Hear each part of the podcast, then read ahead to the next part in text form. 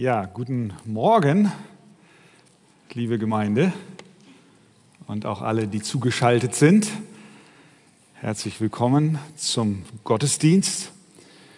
Wir sind im Galaterbrief und ich möchte euch ermutigen, dass ihr eure Bibeln mitbringt oder eure Smartphones mit Bibeln vollladet, dass der Speicher überquillt, sodass wir, wenn wir jetzt auch wie heute diese Texte durchgehen, auch sehen, wo wir denn auch sind. Äh, das ist dann leichter, auch der Predigt zu folgen. Lasst uns aufstehen und wir lesen Galater Kapitel 1, Vers 6 bis 10. Galater 1, 6 bis 10. Mich wundert, dass ihr euch so schnell abwenden lasst von dem, der euch durch die Gnade des Christus berufen hat zu einem anderen Evangelium, während es doch kein anderes gibt. Nur sind etliche da, die euch verwirren und das Evangelium von Christus verdrehen wollen. Aber selbst wenn wir oder ein Engel vom Himmel euch etwas anderes als Evangelium verkünden würde als das, was wir euch verkündigt haben, der sei verflucht. Wie wir es zuvor gesagt haben, so sage ich auch jetzt wiederum, wenn jemand euch etwas anderes als Evangelium verkündigt als das, welches ihr empfangen habt, der sei verflucht. Rede ich denn jetzt Menschen oder Gott zuliebe? Oder suche ich Menschen zu gefallen? Wenn ich allerdings den Menschen noch gefällig wäre, so wäre ich nicht ein Knecht des Christus. Amen. Nehmt doch gerne Platz. Es war der 1. November 1517. Heute vor genau 503 Jahren. Es war Allerheiligen und in der Schlosskirche zu Wittenberg wurden Reliquien ausgestellt. Matthew Barrett schreibt in dem Artikel, wer die Reformation aufgibt, gibt das Evangelium auf, folgendes. Reliquien, jede Menge, also damals in Wittenberg, etwas Stoff von der Windel, in die Jesus gewickelt worden war, 13 Überbleibsel von seiner Krippe, ein Strohhalm aus der Krippe, ein Goldstück von einem der Weisen, drei Brocken Myrrhe, ein Stückchen Brot vom letzten Abendmahl, ein Dorn aus der Dornenkrone, die Jesus bei seiner Kreuzigung trug, wie bei guten Katholiken üblich, wurde auch Maria nicht übersehen. Es gab drei Stoffstücke von ihrem Mantel, vier von ihrem Gürtel, vier Haare von ihrem Kopf.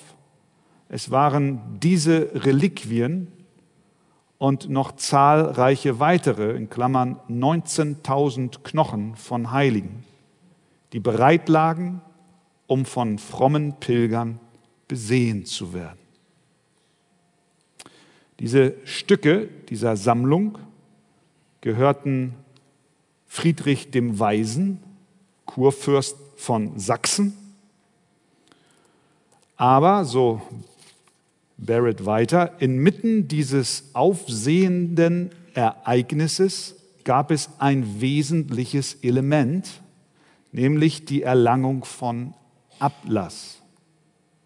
Für die Verehrung jener Reliquien wurde ein Ablass gewährt, der die Zeit im Fegefeuer um 1.902.202 Jahre und 270 Tage verkürzen sollte für den, für den Gläubigen. Ein solcher Ablass nämlich der völlige oder teilweise Erlass der Strafe für Sünden, wurde aus dem Kirchenschatz gewährt, jener Ansammlung von Verdiensten, zu denen nicht nur das verdienstvolle Werk Christi, sondern auch der unermessliche Verdienst der Heiligen zählte. Papst Leo X. brauchte Geld für den Petersdom und so fing man an, Ablässe zu verkaufen. Nicht irgendwelche Ablässe, sondern ein Ablass, der den Sünder in den Stand der Unschuld zurückversetzen würde, wie er ihn in der Taufe empfangen hatte. Man musste keine Jahre im Fegefeuer mehr fürchten. Nicht einmal eine Sünde gegen Gottes Majestät würde die Wirkung dieser Ablässe mindern. Das bedeutete, wenn jemand genug Geld hatte, konnte man sich hier die Buße kaufen.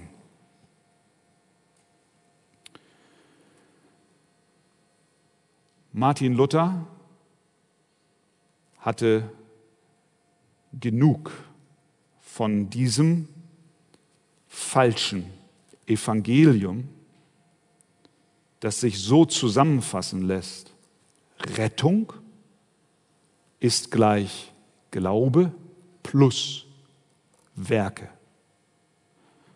Dieses falsche Evangelium, nachdem die Gerechtigkeit, die wir vor Gott haben, nicht allein auf das Werk Jesu Christi fußt, sondern durch unser Werk zu ergänzen ist, führt Christen in furchtbare Knechtschaft.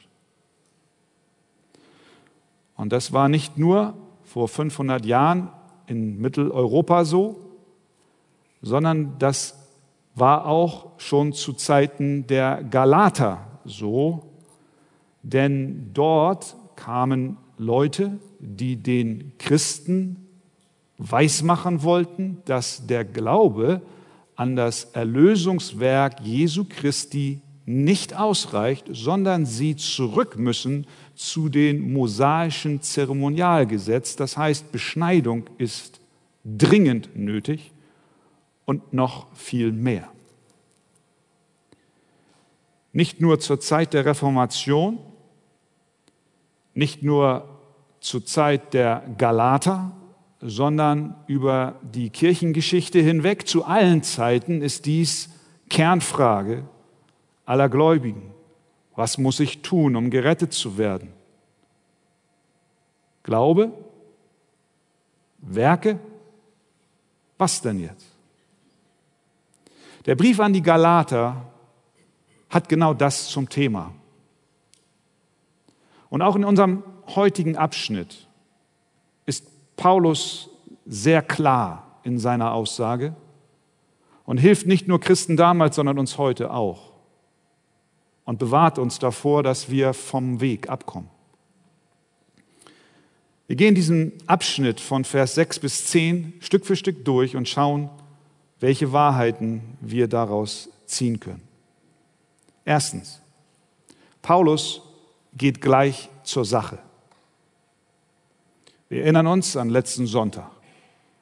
Paulus hatte in, seinem, in seiner Zuschrift und in seinen Grüßen in den ersten fünf Versen den Galatern, die eben von diesem reinen Evangelium abgewichen waren, Gnade und Friede von Gott zugerufen. Er führte sie zurück zum Anfang, wo alles begann, bei der Gnade Gottes.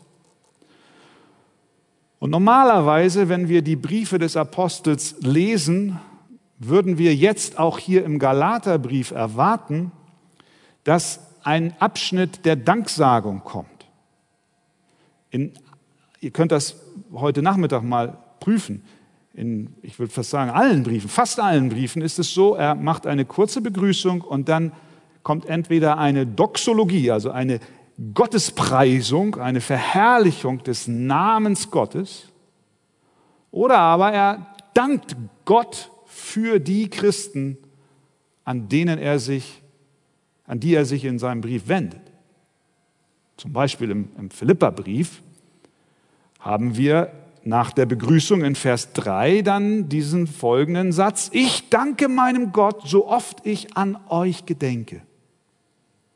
Sogar den Korinthern, von denen wir wissen, dass es in ihrer Gemeinde drunter und drüber ging und allerlei Sünden geduldet wurden, sogar denen schreibt er 1. Korinther 1.4, ich danke meinen Gott alle Zeit euretwegen für die Gnade Gottes, die euch in Christus Jesus gegeben ist. Und wenn wir gute Bibelleser und Christen sind, dann haben wir aus der Form des Apostel Paulus, wie er Briefe schreibt, inzwischen alle gelernt, dass bevor wir Kritik anbringen, wir doch erstmal loblos werden.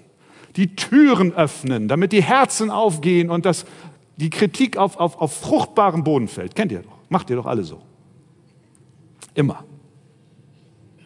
Hier macht Paulus das aber nicht. Er dankt nicht Gott oder lobt die Christen in Galatien, sondern er geht direkt zu Vers 6 über.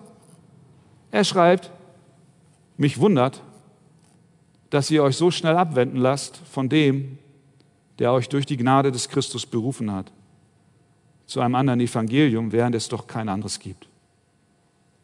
Kein Raum für blumige Sprache, keine Schmeicheleinheiten, keine lange Rede im Vorweg, im Vorweg, im Vorweg, sondern direkte Ansprache. Warum? Warum? Nun, der Grund liegt auf der Hand. Hier bei den Galatern geht es um ein Problem, das den Kern und die Essenz des Evangeliums betrifft. Es ist, als wenn du deinem Kind, was in größter Gefahr ist, einen Brief schreibst, weil es keine andere Kommunikationsmöglichkeit für dich gibt. Und du in großer Sorge bist, dass deinem Kind etwas zustößt. Und du beim Schreiben des Briefes sicher gehen willst, dass das Kind zum Kern deiner Botschaft kommt und nicht abgelenkt wird durch eine lange Vorrede und blumige Sprache dann wirst du mit Sicherheit schreiben, liebes Kind, hör zu. Es geht um Folgendes, Doppelpunkt. Und genau das macht Paulus hier. Er geht direkt die Sache an. Das Evangelium stand auf dem Spiel und mehr noch damit verbunden die Rettung seiner geliebten Geschwister in den Gemeinden in Galatien. Das Zweite, was wir sehen, dass die Abkehr der Galater offensichtlich mit höchster Geschwindigkeit stattfand. Wir schauen in den Text, Vers 6. Mich wundert, dass ihr euch so schnell abwenden lasst von dem, der euch durch die Gnade des Christus berufen hat, zu einem anderen Evangelium. Mit anderen Worten, ich bin erstaunt, wie schnell dieser Prozess vonstatten geht. Kürzlich war ich bei euch, kürzlich habe ich euch Christus verkündigt, kürzlich habt ihr das Evangelium angenommen Kürzlich glaubtet ihr, dass ihr allein durch den Glauben aus Gnade gerettet seid und jetzt lasst ihr euch so schnell von diesem Evangelium entfernen. Das erinnert an das Volk Israel, das kurz nachdem es aus der Gefangenschaft in Ägypten befreit wurde und an den Berg Sinai kam und Gott ihnen die Gebote gab und einen Bund mit ihnen schloss und Mose dann wiederum auf dem Berg war, Sie was taten? Sie bauten sich ein goldenes Kalb.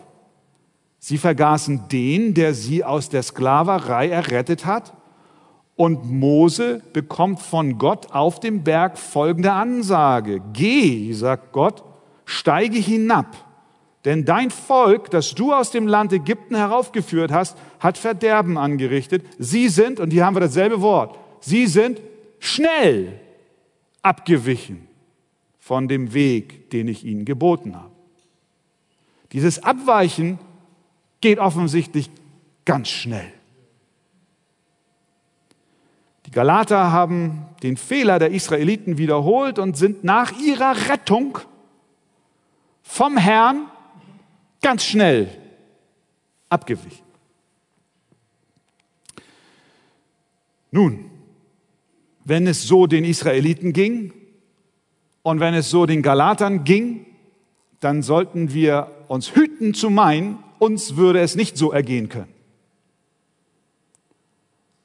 Schnell sind auch wir im 21. Jahrhundert, die berieselt werden von allen möglichen Formen des Evangeliums, die gar kein Evangelium sind, werden wir versucht, von diesem Weg abzukommen. Deswegen lasst uns zusehen, der, der steht, sehe zu, dass er nicht fällt. Drittens. Wir sehen auch, dass die Abkehr vom Evangelium eine Abkehr von einer Person ist. Vers 6, nochmal ins in den Text hinein. Mich wundert, dass ihr euch so schnell abwenden lasst von dem, der euch durch die Gnade des Christus berufen hat zu einem anderen Evangelium. Mit anderen Worten, ich bin verwundert, dass ihr, wir können es so sagen, eine persönliche Beziehung zu Gott, eure persönliche Beziehung zu Gott verlassen habt. Dass ihr euch so schnell abwenden lasst, nicht von einem theologischen Konstrukt, nicht von theologischen Lehrsätzen, sondern er sagt von dem, der euch durch die Gnade des Christus berufen hat. Was wir hier sehen, ist eine untrennbare Verbindung zwischen der Theologie, die Paulus hier ernstlich verteidigt, die Lehrsätze des Evangeliums. Und wir kommen im Verlauf des Studiums des Galaterbriefs dazu, wo es dann eben heißt, der Gerechte wird aus Glauben leben. All diese wunderbaren Wahrheiten, dieses theologische System, diese theologischen Grundlehrsätze, die Paulus hier verteidigt, sind untrennbar verbunden mit einer persönlichen Beziehung zu Gott und Jesus Christus. Uns, mir begegnen immer wieder Menschen, und vielleicht ist der eine oder andere unter uns auch jetzt hier, der, der sagt, naja, die Lehre ist so verstaubt das ist so trocken und immer, immer, immer durch die Bibel lesen und dann, und dann noch die Bibel studieren und dann noch die Gemeinde Bibelschule besuchen und dann noch in den Gottesdienst kommen und eine Auslegungspredigt hören und, und, und, und so weiter. Und ich verstehe, dass es immer da auch eine Gefahr gibt, wenn es nur in unserem Kopf Wissen ist, das wir ansammeln. Es muss ins Herz fallen. Aber zu meinen, was dann immer gerne gesagt wird, es geht doch nicht um Lehre, sondern es geht um eine persönliche Beziehung zu Jesus. Amen. Es geht um eine persönliche Beziehung zu Jesus. Zweiter Teilsatz würde ich zustimmen. Aber was wir hier sehen ist, das eine geht ohne dem anderen nicht. Wenn wir uns von den Lehren der Heiligen Schrift wegbewegen, von der Klarheit und von der Reinheit des Evangeliums, dann wenden wir uns ab, nicht in erster Linie von theologischen Lehrsätzen, sondern dann wenden wir uns ab von dem, der uns Vers 4 gerettet hat, der sich selbst für unsere Sünden gegeben hat, damit er uns herausrette aus dem bösen Geschlecht dieses Zeitalters. Verstehen wir?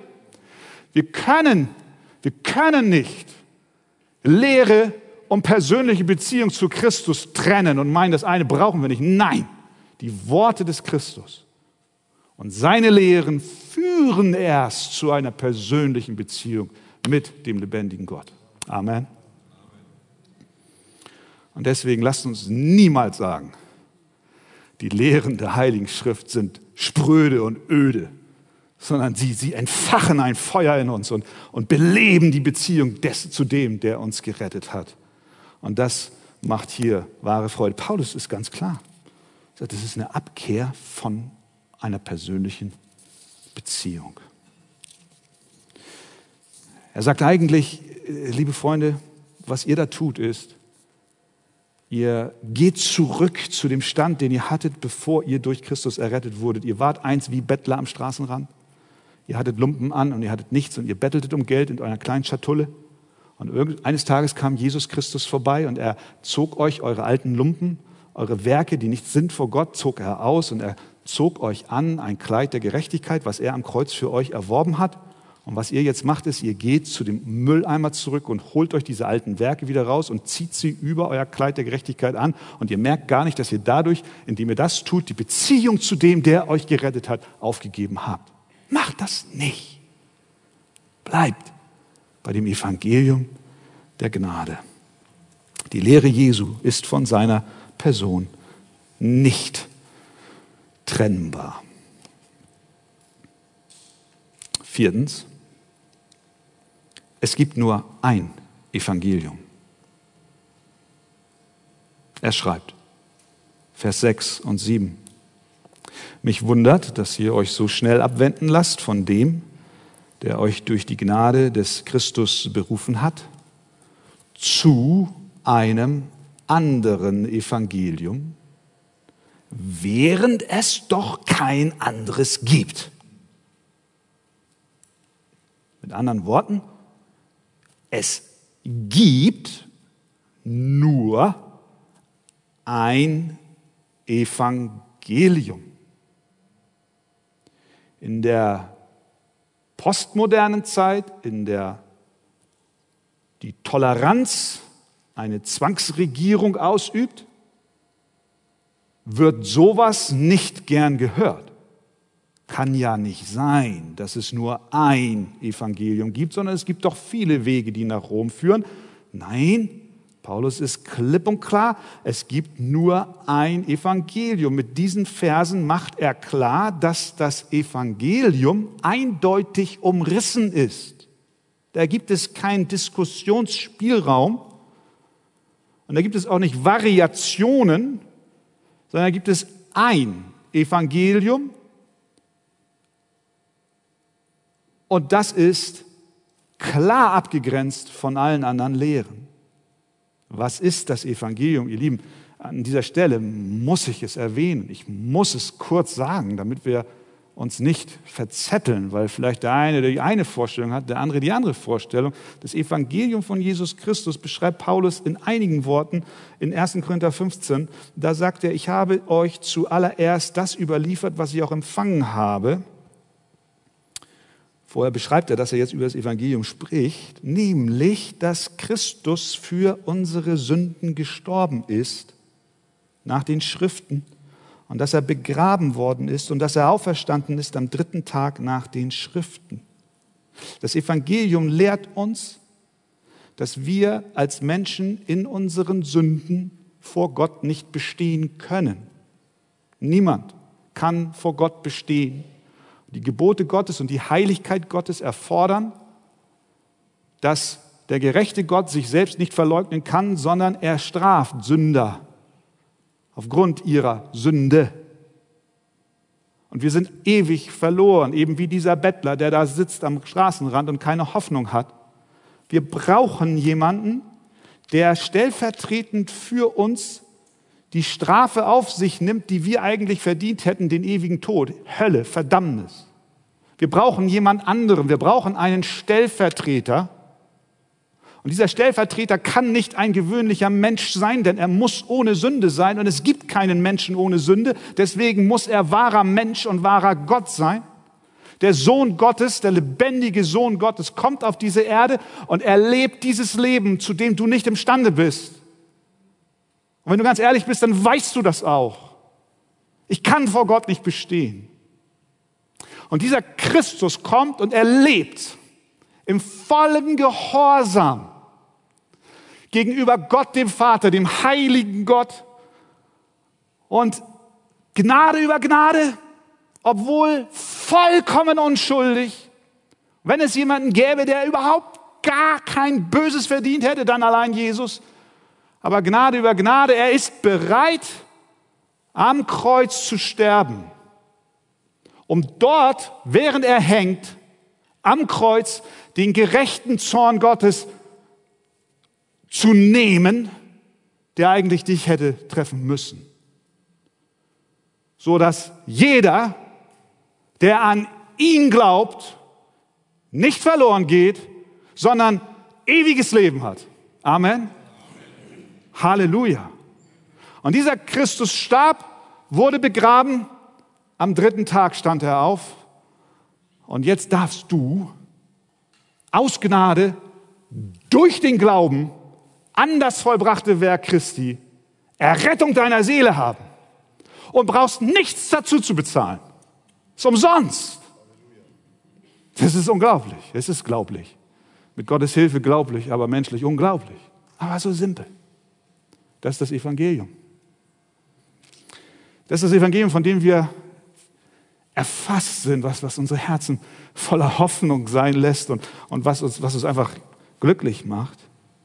Und dieses Evangelium ist klar definiert.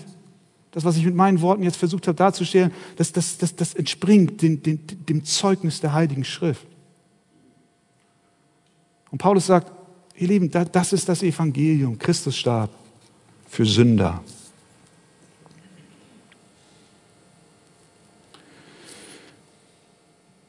Es gibt kein anderes Evangelium als das.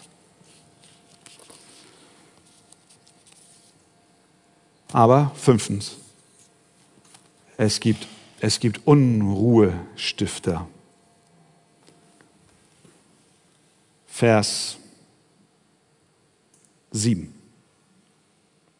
Nur sind etliche da, die euch verwirren und das Evangelium von Christus verdrehen wollen. Sie kommen und verwirren. Sie bringen durcheinander.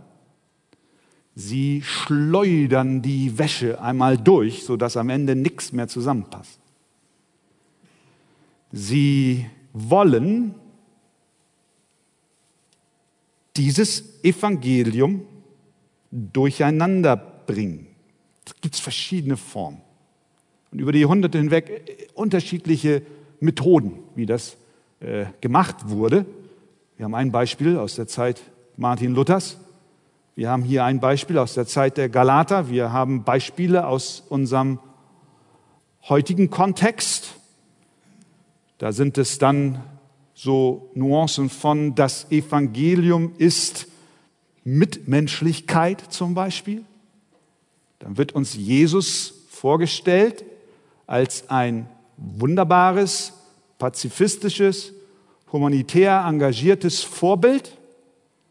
Und dann denkt jeder, der so eine Predigt von irgendeiner Kanzel hört, tue Gutes, dann bist du Christ, denkt, das ist das Evangelium. Ist es aber nicht. Es gibt äh, Nuancen, ein politisches Evangelium zu kreieren. Es gibt äh, Versuche, ein soziales Evangelium zu predigen, ein Mitmenschlichkeitsevangelium, was immer wir uns da auch sonst noch für Gedanken machen. Man sagt, Christ ist nicht, wer allein auf Jesus vertraut, sondern wer Gutes tut. Und die Botschaft von einem Sünder, der Erlösung braucht, wird nicht mehr verkündigt. Da sind Leute, die verwirren, so nennt Paulus das. Das ist verwirrend. Frag auf der Straße jemanden, der dir daherkommt, 20 Jahre Mitglied in der Kirche, was ist das Evangelium? Mach mal eine Umfrage. Bin mal gespannt, was du für Antworten kriegst wahrscheinlich ein Blumenstrauß von Verwirrung, weil keiner das weiß. Mit diesen Unruhestiftern geht Paulus jetzt aber sehr hart ins Gericht. Vers 8 und 9. Aber selbst wenn wir oder ein Engel vom Himmel euch etwas anderes als Evangelium verkündigen würden, als das, was wir euch verkündigt haben, der sei verflucht. Wie wir es zuvor gesagt haben, so sage ich auch jetzt wiederum, wenn jemand euch etwas anderes als Evangelium verkündigt, als das, welches ihr empfangen habt, der sei verflucht. Am Dienstag saßen wir als Pastoren in der Sitzung und da habe ich es häufig so, dass ich den Bibeltext lese, der dann Grundlage des nächsten Sonntags, der Predigt am nächsten Sonntag ist. Und auch am Dienstag haben wir es so getan. Und dann sitze ich hinter meinem Laptop und dann sage ich, Brüder, was denkt ihr über diesen Bibeltext? Und dann fliegen mir die Antworten durch, so also entgegen und ich mache fleißig Notizen und schreibe meine Predigt in der Zeit. Ich lasse andere für mich arbeiten, das, das funktioniert ganz gut. Spaß beiseite, aber ich, man, man sammelt so, so, so gewisse Dinge. Und als wir das gelesen haben, da war wie selten so, ein, so eine Ernüchterung im Raum. Wenn wir oder ein Engel vom Himmel euch etwas anderes als Evangelium verkündigt, der sei verflucht. Und dann wiederholt er das nochmal, wie wir zuvor gesagt haben, also wie eben schon erwähnt, übrigens nochmal, wie ich eben schon geschrieben habe, so sage ich es nochmal, jetzt wiederum, wenn jemand euch etwas anderes als Evangelium verkündigt als das, welches ihr empfangen habt, der sei verflucht. Mit anderen Worten, der möge ewig verdammt sein, der so etwas tut.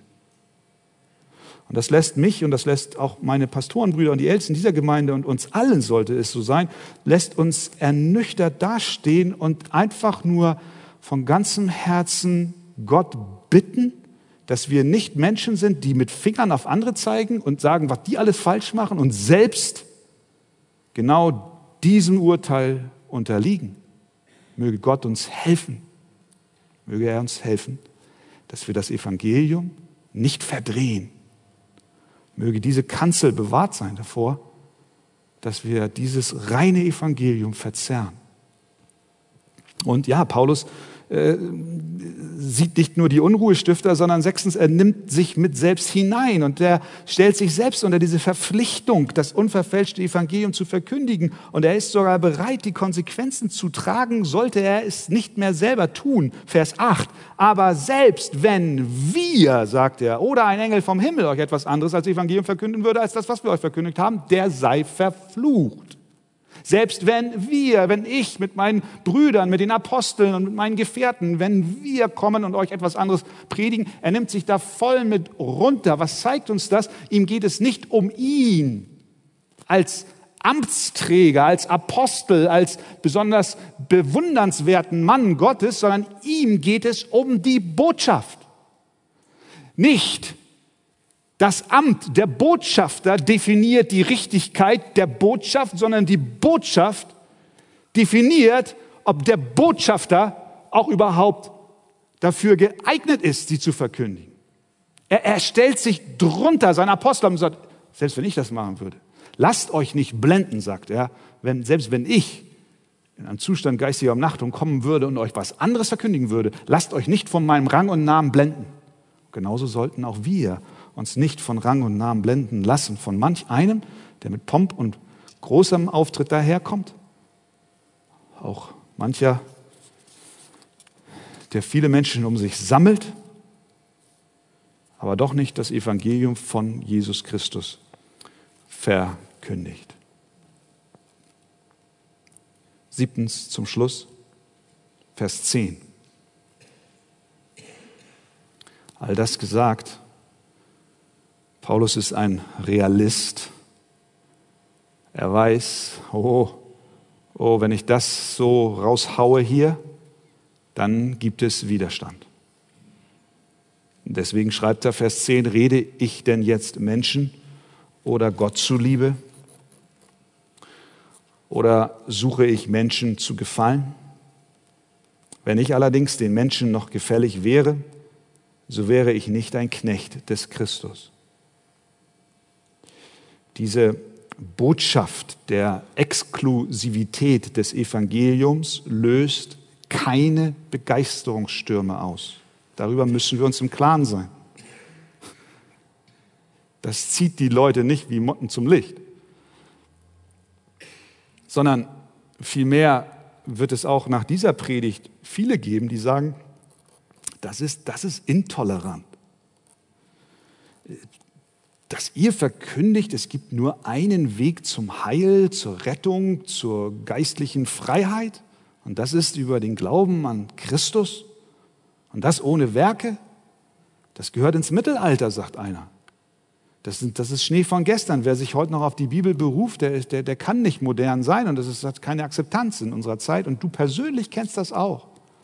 Du kennst das auch aus deinem persönlichen Zeugnisleben, da wo du bist, in, in deiner Familie.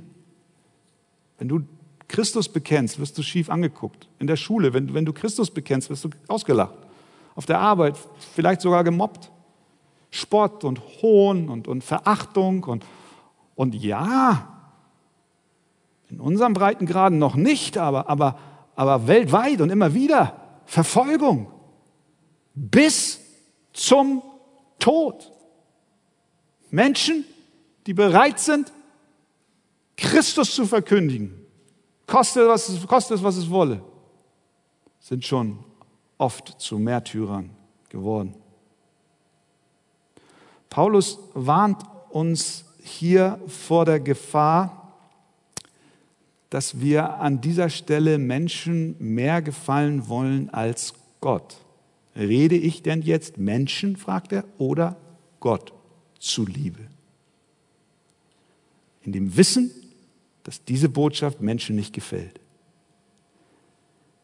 Er sagt, wenn ich allerdings den Menschen noch gefällig wäre, so wäre ich nicht ein Knecht des Christus. Wessen Sklaven, fragen wir, wessen Sklaven sind wir? wenn wir Anerkennung von Menschen suchen. Wir sind dann nicht mehr Sklaven Christi, aber Sklaven der Menschenmeinung. Irgendein Sklave sind wir so oder so. Jetzt ist die Frage, wessen Sklave will ich sein? Will ich mich der allgemeinen allgemein Zeitgeist unterwerfen und mich knechten lassen und all das, was sie predigen, annehmen und verfechten und verkündigen? Oder will ich sagen, nein, ich habe einen anderen Herrn, ich habe Christus, der mich liebt. Ich habe Jesus, der für meine Sünden bezahlt hat. Und ich habe ihn, der für mich da ist, der mit mir durch meine Anfechtungen hindurchgeht. Der, der da ist, wenn ich verspottet werde. Der, der da ist, wenn ich verhöhnt werde. Der, der da ist, wenn ich alleine bin. Und der, der da ist, wenn ich auf dem Sterbebett liege. Und wenn ich dann eingehe in das himmlische Jerusalem. Was nützen uns da Menschenmeinung? Christi Meinung ist doch die entscheidende. Wenn ich allerdings den Menschen noch gefällig wäre, so wäre ich nicht ein Knecht des Christus. Liebe Geschwister, es gibt nichts Schöneres als Knecht Jesu Christi zu sein. Weil das uns in die Freiheit führt. Freiheit von Sünde, Freiheit von Menschenmeinungen. Erlösung. Jubel. Und deswegen lasst uns unseren Dienst in der Gemeinde, in den Bibelgruppen, in den Arbeitszweigen, in unserem persönlichen Leben, in unserer Nachfolge, lasst uns unser Leben so gestalten, dass wir Gott und nicht Menschen gefallen.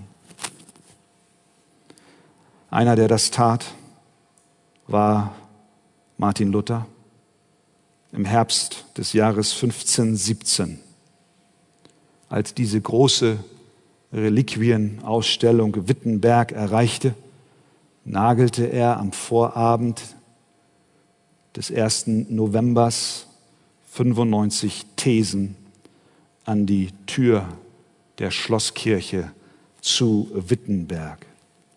Dieser Mann hatte eine tiefe Begegnung mit Gott. Er litt unter dem falschen Evangelium. Das hat ihn fast in den Wahnsinn getrieben. Er wollte unbedingt einen gerechten und zornigen Gott zufriedenstellen. Und er rang nach der Antwort, wie das wohl um alles in der Welt möglich sein könnte. Und er schrieb nach seiner Begegnung mit Gott, ich aber, schreibt er, der ich so untadelig ich auch als Mönch lebte, mich vor Gott als Sünder mit ganz unruhigem Gewissen fühlte und nicht darauf vertrauen konnte, durch mein Genugtun versöhnt zu sein, ich liebte Gott nicht. Ja, ich hasste vielmehr den Gerechten und die Sünder strafenden Gott und empörte mich im stillen gegen Gott, wenn nicht mit Lästerung, so doch mit ungeheurem Murren, weil er das Evangelium falsch gelehrt bekommen hatte. Werke, Luther, Werke, du musst tun, du musst tun, du musst tun, du musst tun. Und dieser Mann spürte, er schafft es nicht.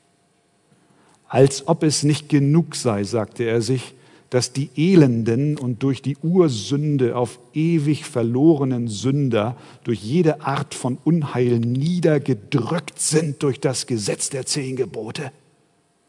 Vielmehr Gott nun auch durch das Evangelium, das falsch verstandene, noch Schmerz zum Schmerz hinzufügt. Evangelium ja, aber dann auch die Werke. Und uns mit seiner Gerechtigkeit und seinem Zorn zusetzt. So wütete ich mit wildem und verwirrtem Gewissen, dennoch klopfte ich ungestüm an dieser Stelle bei Paulus an, verschmachtend vor Durst herauszubekommen, was der heilige Paulus wollte. Bis ich durch Gottes Erbarmen Tage und Nächte darüber nachsinnend meine Aufmerksamkeit auf die Verbindung der Wörter richtete, nämlich die Römer 1,17 die Gerechtigkeit Gottes wird darin offenbart, wie geschrieben steht, der Gerechte lebt aus Glauben. Da begann ich die Gerechtigkeit Gottes zu verstehen als diejenige, durch die der Gerechte als durch Gottes Gabe lebt, nämlich durch den Glauben und dass dies der Sinn sei. Durch das Evangelium werde die Gerechtigkeit Gottes offenbart, und zwar die passive, durch die uns der barmherzige Gott gerecht macht, durch den Glauben, wie geschrieben steht, der Gerechte lebt aus Glauben. Und jetzt, sagt er, hier fühlte ich mich völlig neugeboren und durch geöffnete Tore in das Paradies eingetreten zu sein. Das war eine Veränderung. Da, da, das war eine Reformation. Das begann in dem Herzen dieses Mannes. Der Gerechte wird aus Glauben leben, allein aus Glauben. Gelobt sei Gott für das Evangelium der Gnade. Und wir können richtig durchatmen. Unsere Seele atmet, weil wir so beschenkt sind. Amen. Halleluja.